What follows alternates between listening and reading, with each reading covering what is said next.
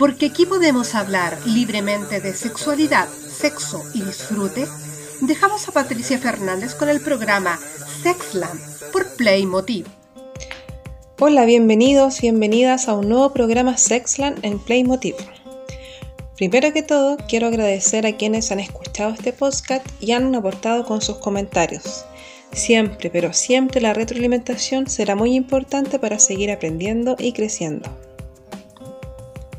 Recordarles que este espacio cuenta con el gentil auspicio de Sex Shop Erotic Mystic.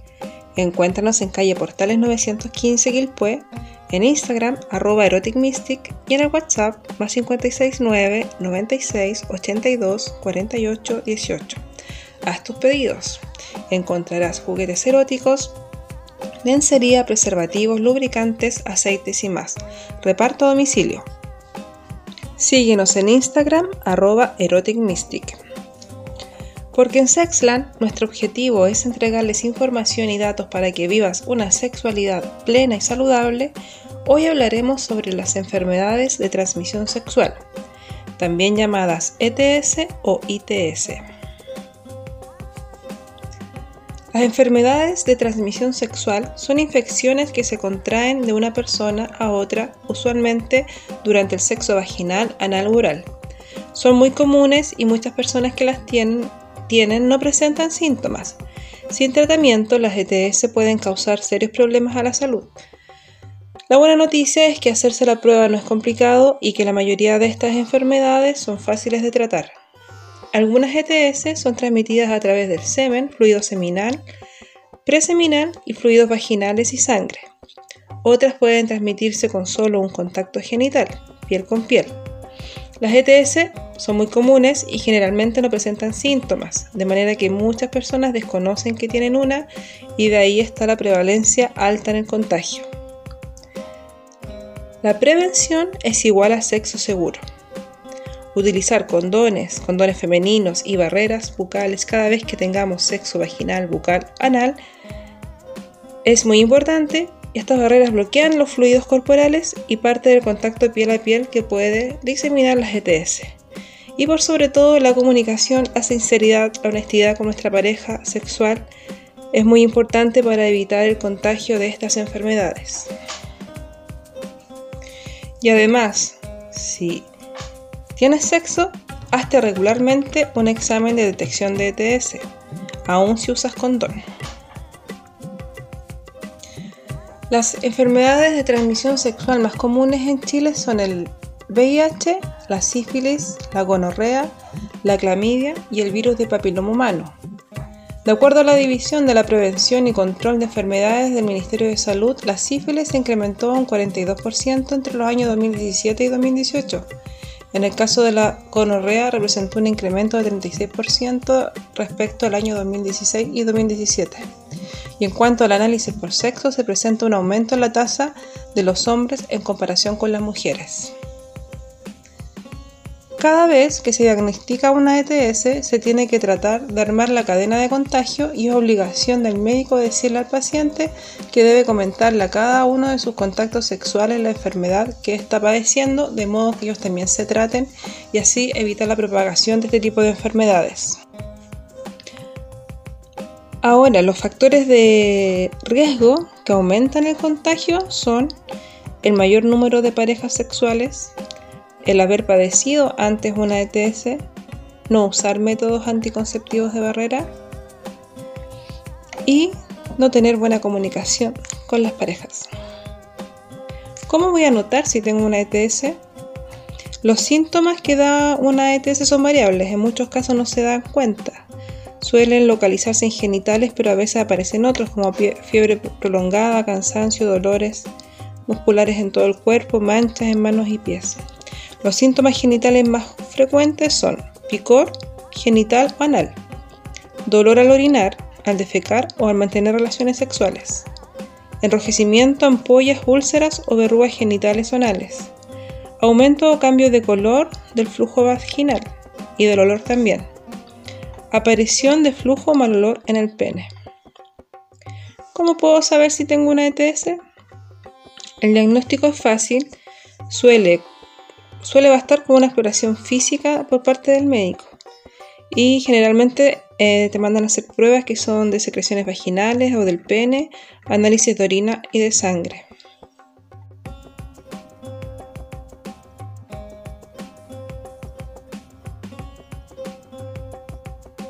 El tratamiento de una ETS eh, son distintos. Si lo causa una bacteria o parásito, se tratan con fármacos por vía oral o tópica y se quitan bien. En el caso de las ETS virales, no se curan con un tratamiento generalmente. Basta con tratar los síntomas hasta que se resuelven por sí mismas. Otras veces hay que tratarlas en forma crónica para que no se compliquen, como el caso del VIH o la hepatitis B y C. A mí me dijeron que si tenía sexo anal u oral, no me daban ITS. Falso. Si tienes sexo oral, anal, vaginal o solo contacto sexual, puedes tener una ETS. Los virus o las bacterias que ocasionan las ETS pueden ingresar al organismo a través de pequeños cortes o desgarros en la boca y el ano, así como también en los genitales. Algunas ETS como el herpes o las verrugas genitales pueden transmitirse a través del contacto de la piel, con una zona infectada o con úlceras. Si ya tuviste una ITS, no puedes contagiarte de nuevo. Falso. Puedes contraer algunas ETS más de una vez. Algunas ETS duran toda la vida, como el herpes y el VIH. Otras, como la clamidia y la gonorrea, pueden tratarse, pero puedes contraerlas nuevamente si tienes contacto sexual con alguien que las tenga. Mira, si te haces los exámenes y salen limpios, tu pareja no tiene para qué hacérselos. Falso. Tu pareja podría tener una ETS y no saberlo.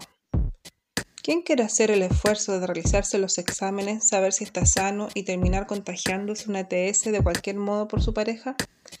¿Qué pueden hacer? Realizarse los exámenes juntos. Pueden hacer su cita más romántica, pero nada demostrará más que una persona que te importa cómo tratar de protegerla de una enfermedad. Las ETS son más que un motivo de vergüenza, son un problema de salud grave. Si no se las tratan, algunas ETS pueden causar daños permanentes, tales como esterilidad e incluso la muerte. No, yo no tengo, no tengo ITS porque no siento nada. Falso. Algunas ETS que no dan síntomas al inicio, sí lo dan después. Por eso es importante los controles periódicos y si has tenido alguna relación sexual insegura, hazte los exámenes de manera preventiva. A continuación, en nuestra cápsula de invitados e invitadas a nuestro programa Sexland, dejaré con ustedes a Loreto Jorquera, estudiante de enfermería, quien nos hablará de las formas de prevención, qué elementos utilizar algunos conocidos, otros desconocidos. Ella nos explicará de manera práctica qué hacer para prevenir las ETS. Hola Patti, muchas gracias por la invitación. Estoy muy feliz de estar en tu podcast. Hoy día les voy a contar sobre la protección contra enfermedades de transmisión sexual y les hablaré de cómo hacer una barrera de látex, del condón de vagina, de pene y cómo poner un condón con la boca. Así que no se lo pierdan y quédense hasta el final yo voy a hablar de condón de vagina y de pene para mantener el respeto por la orientación de género. Eh, quizás ya lo comentaste, pero es súper importante destacar que hoy en día las relaciones entre vulvas eh, siguen siendo un tabú. Y por eso estoy muy feliz de contarles formas que podemos cuidar a nosotras mismas y a las personas con las que tengamos sexo. Una de ellas es la barrera de látex que es un plástico rectangular que se puede usar entre vulva y vulva, entre vulva y boca o de la manera que se les ocurra. Es súper bueno y no es tan conocido y se puede hacer de una manera muy fácil. Se puede usar también para el sexo oral y se pone por ejemplo sobre la vulva y así tu boca no entra en contacto directo con los fluidos de la otra persona. Para hacerlo solo se necesita un condón de pene. Lo que hay que hacer es cortar el anillo elástico que está en la base del condón y se corta también la punta. Entonces sí quedan como un cilindro y después se corta a lo largo para quedar un rectángulo listo para usar. Lo otro que les quería contar era el condón de vagina, que quizás no la hayan visto porque no es tan conocido, porque todavía no llega a todo el mundo, pero sí más conocido que la barrera de látex. Lo bacán de este es que se puede colocar hasta 8 horas antes del acto sexual y está hecho de materiales que no son de látex, entonces para la gente alérgica le sirve un montón. Su forma es que tiene un anillo en la punta y un anillo. El anillo en la punta es lo mismo que el anillo del condón de pene, pero es más grande y también tiene un anillo interno, como la base. Para introducirle este anillo de la base se tiene que girar en forma de un 8. Se abre los labios y se mete. Y lo bacán es que queda alrededor de un centímetro y medio por sobre los genitales externos. Entonces así los cubre casi por completo y tiene una mayor protección contra otro tipo de enfermedades sexuales. Y también se puede hacer sexo oral de una manera súper segura. Yo les recomiendo siempre aplicar lubricante, se puede aplicar lubricante a base de agua para introducirlo y después cuando ya queda puesto. Para retirarlo se hace una vuelta en el anillo que queda afuera y se saca y se desecha porque nunca son reutilizables. Para las relaciones pene-vagina es importante fijarse en que el pene o el dildo también eh, entre por el condón y no por el lado. Y también recordar que nunca hay que usar doble protección como un condón de, de pene y un condón de vagina porque al usarlo aumenta la fricción entre estos y así es más fácil que se rompa.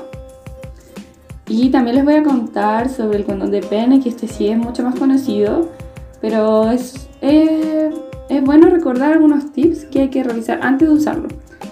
Siempre hay que preocuparse de verificar la fecha de vencimiento. También se puede presionar levemente el envoltorio con las yemas de los dedos para así comprobar que tenga aire.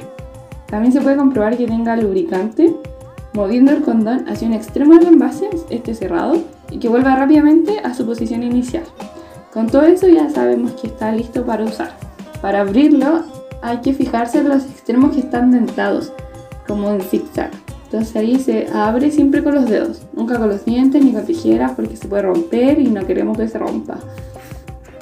Recordar que la forma correcta del condón es como un gorro mexicano.